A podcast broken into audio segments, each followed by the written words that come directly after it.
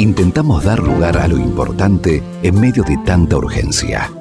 Proponer un espacio para reflexionar juntos sobre calidad educativa, evaluación, participación y mejora constante. Aula Abierta, una propuesta de la Unidad de Promoción de la Calidad de la Universidad de Buenos Aires. Aula Abierta, por Radio UBA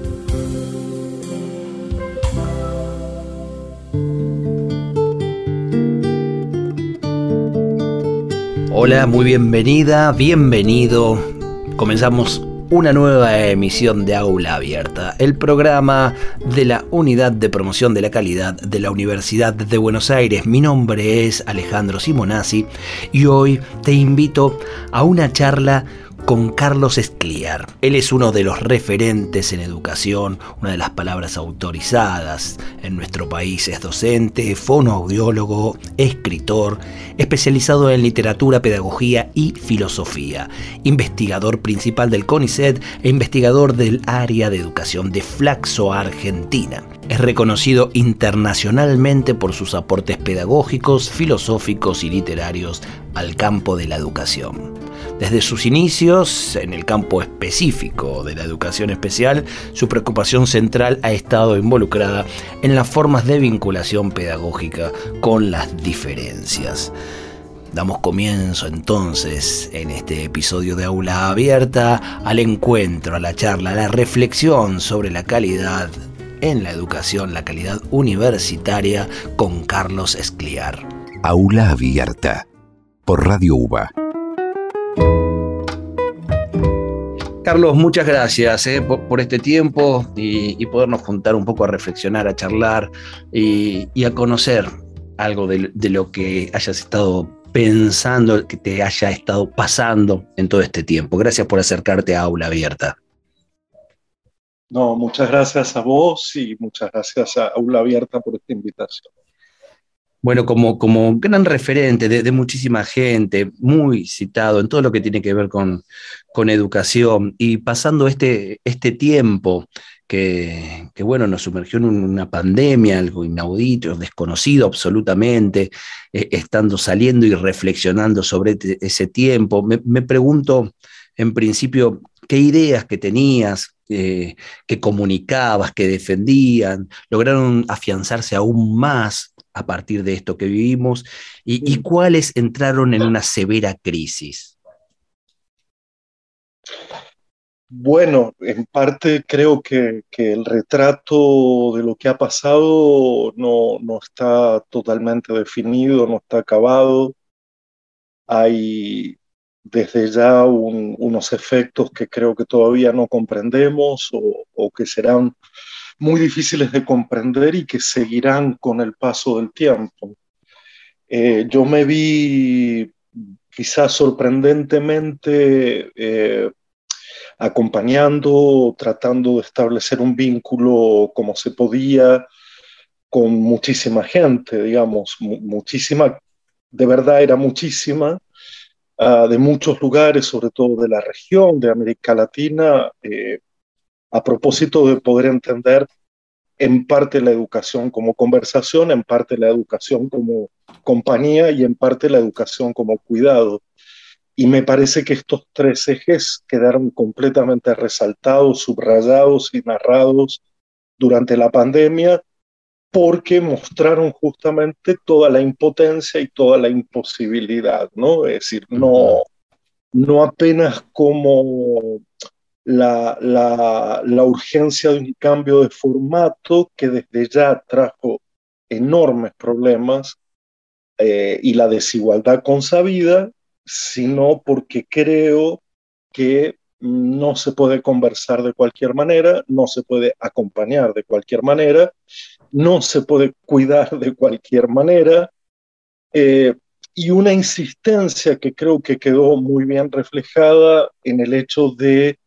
poder discutir a propósito de si estamos atravesando un estado excepcional o si estábamos reconociendo una forma de las excepciones eh, que nos tocaban vivir o si esta pandemia en particular entraba a formar parte de un largo proceso histórico, epocal, del cual yo ya venía hablando antes como eh, el imperio del descuido. El, imperio del descuido quiere decir el descuido mundial, el descuido regional, el descuido nacional, el descuido local, el descuido comunitario, el descuido familiar. Entonces, eh, volver a pensar y de otra manera las formas del cuidado, de la compañía y de la conversación, eh, digamos, yo creo que enfatizaron algunas de las cosas que veníamos hablando, pero también, también las eh, llevaron hacia otros lugares completamente distintos, porque sin duda que siendo o no siendo una excepción, la condición dolorosa, moribunda, doliente, eh, eh, de, intensa transformación y de sensación de estar sobreviviendo, crearon nuevas condiciones para, para pensar, ¿no? Pensar en carne viva, pensar, pensar de verdad, pensar como reacción, pensar como acontecimiento la educación con, esta tríada tan interesante de la conversación, la compañía y el cuidado, poniéndolas en, primer plano, ¿no? De, ese vínculo de, la institución, de los docentes, de los alumnos, cualquiera sea el, rango, ¿no? De,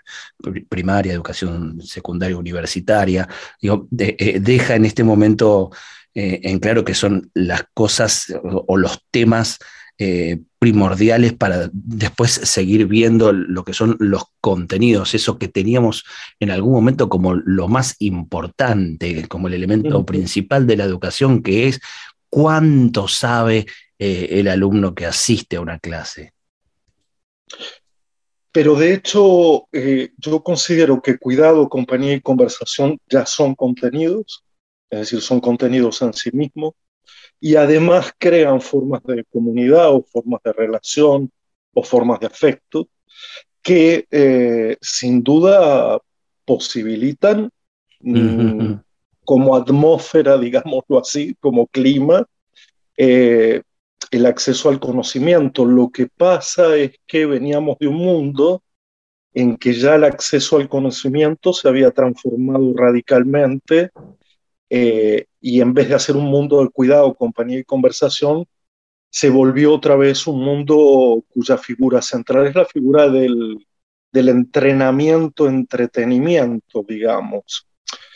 Entonces, otra de las discusiones fundamentales que acá surgieron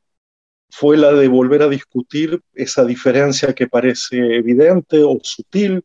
entre forma y función de las instituciones, porque llegó un momento en el cual mi pregunta, mi pregunta personal, delante del mundo del entretenimiento y delante del mundo del aprender eh, como ejercicio sistemático bajo la lógica del esfuerzo y la voluntad personal, era si la educación en cualquiera de sus niveles eh, debía parecerse a ese mundo del entretenimiento, entrenamiento, o debía diferenciarse. Quizá la gran diferencia pase justamente por las formas del cuidado, la compañía y la conversación, eh, y no tanto de los contenidos, pero creo que si, si yo, digamos, soy más estricto en lo que pienso, eh, ya el cuidado es una forma de curiosidad, ya la curiosidad es una forma de curar el mundo, ya quien, quien tiene la posibilidad de curiosear y de explorar el mundo lo conoce, y al conocerlo lo cuida y al cuidarlo conversa sobre ello de tal manera que esto se reúne en una esfera educativa. Entonces creo que por un lado yo no quiero subestimar el conocimiento, pero quiero ponerlo, digamos, bajo otra atmósfera, no bajo la atmósfera de la relación individual con la información y que cada uno aprende incansablemente porque ese es el mandato de hoy, ¿no? Para vivir epocalmente de alguna manera, lo que se, lo que se establece es que haya una, una especie de autovoluntad, una autorregulación y que de eso dependerá lo que aprende cada uno. El emprendedor del propio conocimiento, ¿no? Eh, Exactamente. De, de, manera individual. Eh, y pienso en, poder reflexionar sobre estas cosas. Hablaste del imperio del, descuido. Eh, y, crees que estamos saliendo de este momento o, viviendo este momento para que ese imperio comience su, decadencia y estas, y estas otros conceptos tan, tan importantes y necesarios como la conversación, la compañía y, el cuidado comiencen a, tomar este, el, lugar que, necesitan y merecen en la vida de una sociedad? A ver, lo, lo que creo, lo que me parece es que las fuerzas de ese imperio son mucho más inmensas y sutiles de lo que, y están más refinadas de lo que uno podría pensar, porque además la respuesta a ese, a ese descuido generalizado no es solo declamar una, una política del cuidado genérica. Eh, está todo tan descuidado que hay eh, eh, mínimas políticas del cuidado muy diferentes, desde el cuidado de la infancia, el cuidado de la tierra, el cuidado del conocimiento, el cuidado del otro en términos generales, el cuidado de la comunidad, el cuidado del lenguaje, el cuidado del lenguaje, el cuidado de la palabra, el cuidado de los lugares y el cuidado de los tiempos, de tal manera que lo que uno tiene para decir desde ese otro lugar, que no el descuido, es que tenemos que identificar toda la sutileza del descuido, que no es solo un descuido extractivista o un descuido de derecha, eh, es más, más refinado, más sutil todavía, porque ha penetrado en nuestros vínculos personales de una manera muy, muy curiosa y, muy, y se puede constatar esa, esa, esa capilaridad en la que esa transversalidad en la que nos descuidamos los unos a los otros y que también tiene que ver, por supuesto, con la tecnocracia de la comunicación y la hegemonía de una cierta idea de red o de red social que no hace otra cosa que ponernos cerca de los que están lejos y alejarnos de los que están cerca, como decía el buen Paul Virilio, el filósofo, eh, en esa suerte de incapacidad que tenemos para construir lo público o lo común, si estamos lejos del que está cerca, de alguna manera indiferentes al de al lado y atentos al lejano, y si además de algún modo el aquí ahora también se ha destruido o se ha reconvertido en un aquí permanente, solitario y en una hora multitudinario que es el que compone la red, y el aquí es el lugar del enunciado, pero el aquí ahora está, está divorciado. Lo que hace a lo común es el, el juego entre la, la recomposición del aquí y el ahora y estar más cerca de los que están cerca y plantear una, una, una lejanía con los lejanos sin que roce la indiferencia como en otras épocas. Eh, digamos, como la ignorancia del otro lejano.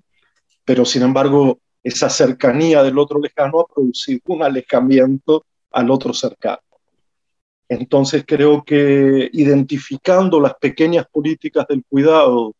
y entendiendo el funcionamiento sutil del el imperio del descuido,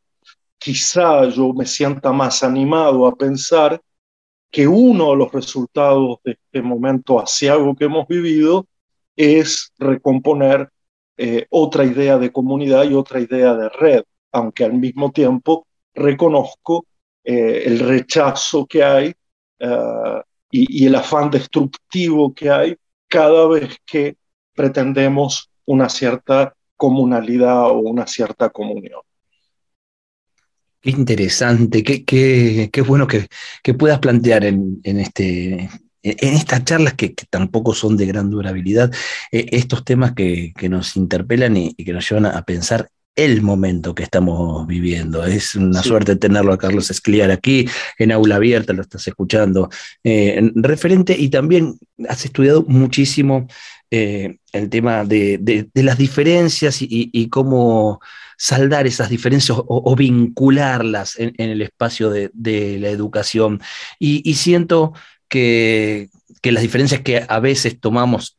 eh, en generalidades, ¿no? quienes se ocupan y trabajan, eh, las teníamos muy marcadas, ¿no? La, escuela la especial, la, escuela común, eh, bueno, quiénes vinculan y de qué manera. Y en la pandemia nos dimos cuenta que había tantas diferencias como individuos, ¿no? Quienes podían conectarse, quienes carecían de esa posibilidad, eh, quienes eh, vivían en, un lugar donde podían aislarse ese rato para poder tener una clase de, determinada manera, quienes tenían que apagar cámaras porque no se podía entrar en, su, eh, en su privacidad, no era posible, o tenían que apagar micrófonos y casi no escuchar como podían una clase cuánto de esa diferencia que había que, bueno, que, incluir de alguna manera y que ahora hay que volver a vincularlas de otra, ¿no? Sí, yo pensaba primero en la, en la inequidad evidente que delante de una zozobra de este género, de una, de una incertidumbre de, esta, de estas proporciones, iba a mostrar una desnudez y una crudeza que todavía, repito, a mi modo de ver, no conocemos completamente, ¿no? Es decir, no lo digo solo por lo cuantitativo, sino por los efectos duraderos del aislamiento, la soledad, la falta de compañía, la falta de amistad, la falta de grupalidad, la falta de lo gregario,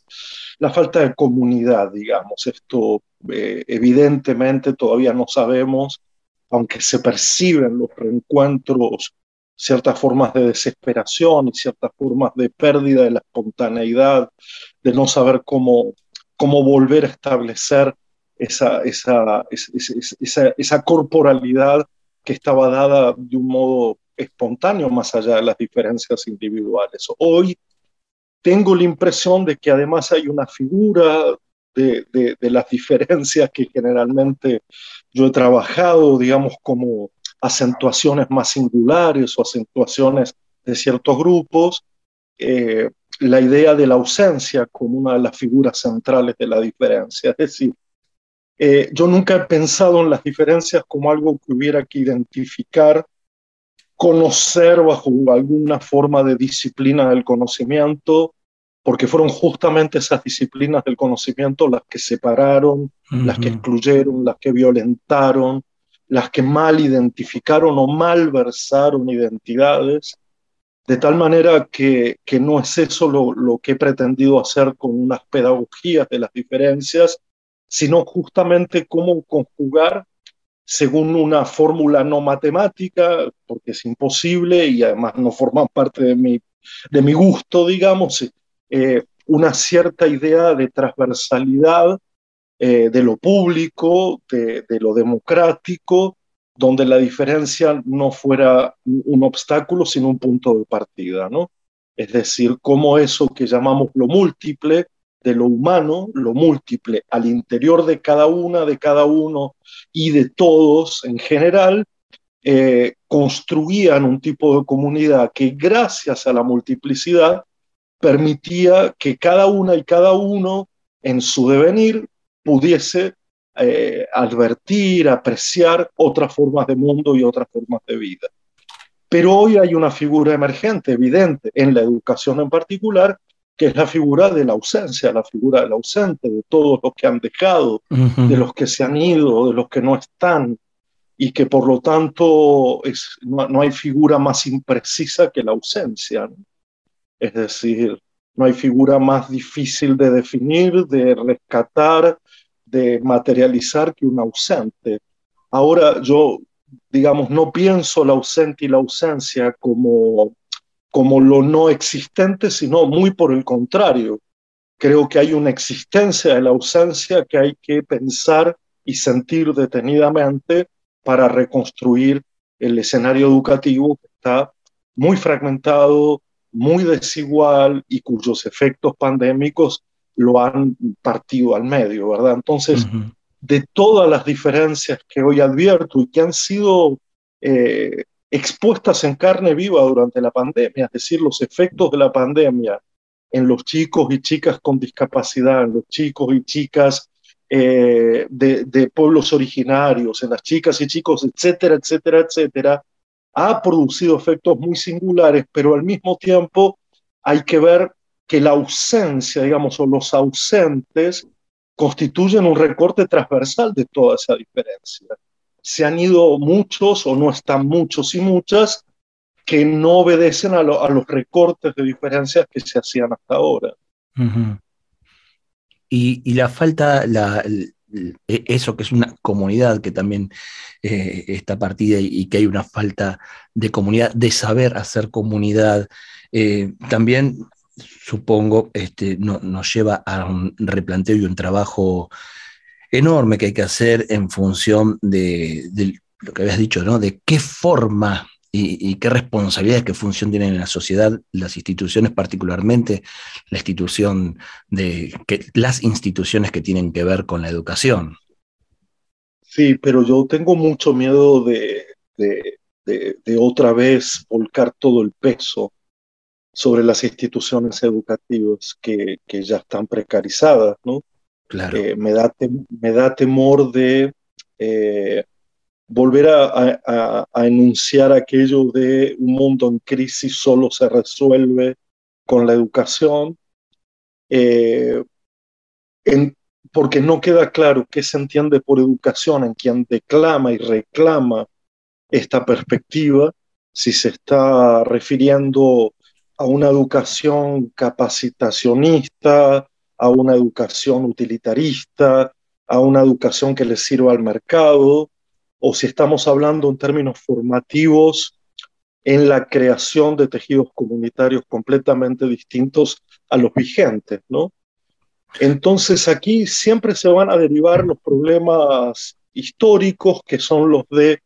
atribuir un enorme valor a la educación, crear procesos precarios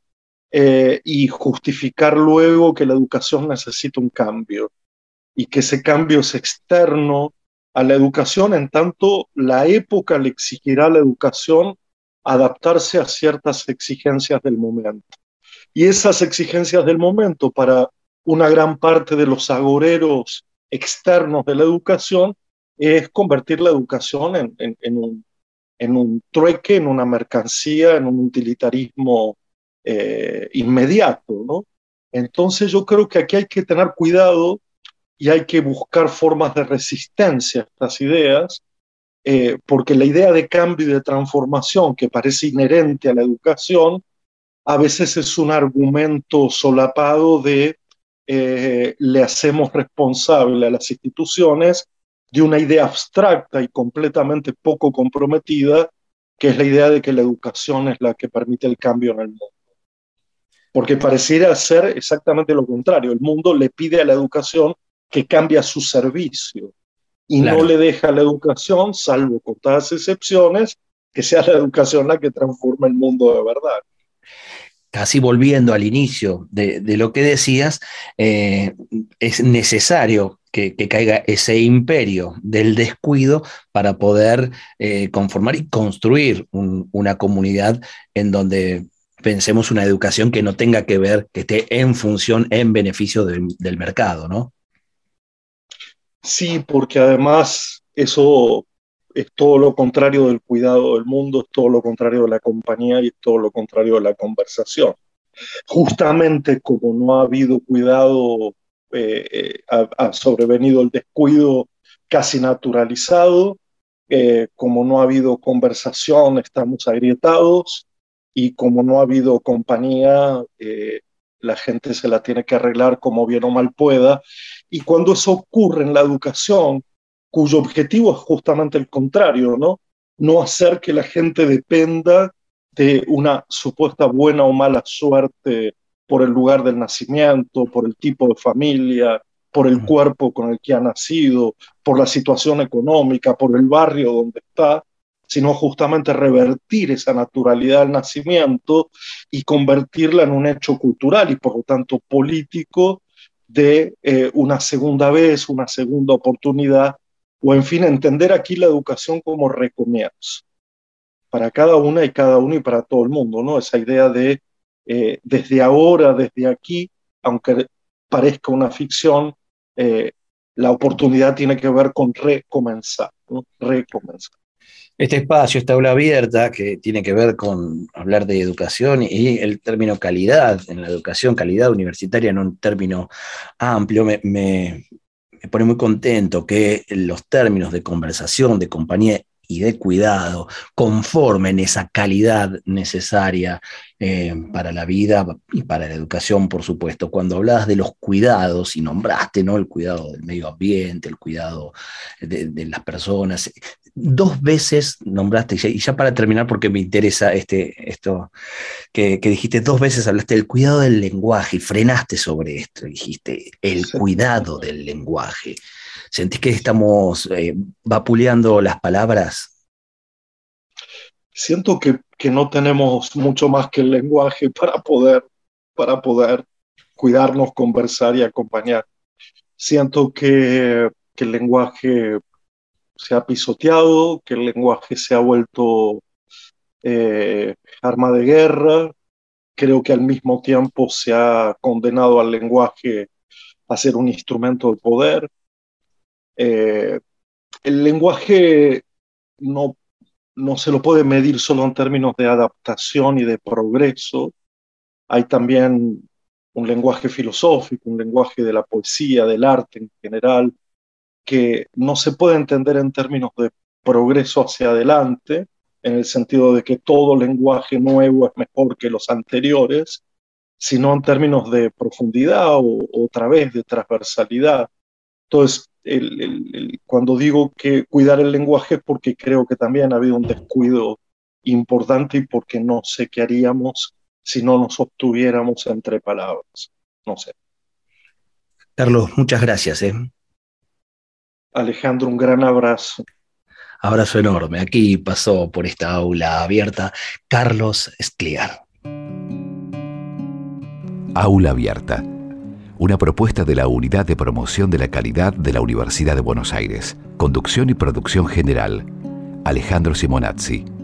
Aula Abierta es una idea y realización de la Unidad de Promoción de la Calidad de la Universidad de Buenos Aires, coordinada por Marcelo Míguez. Aula Abierta, por Radio UBA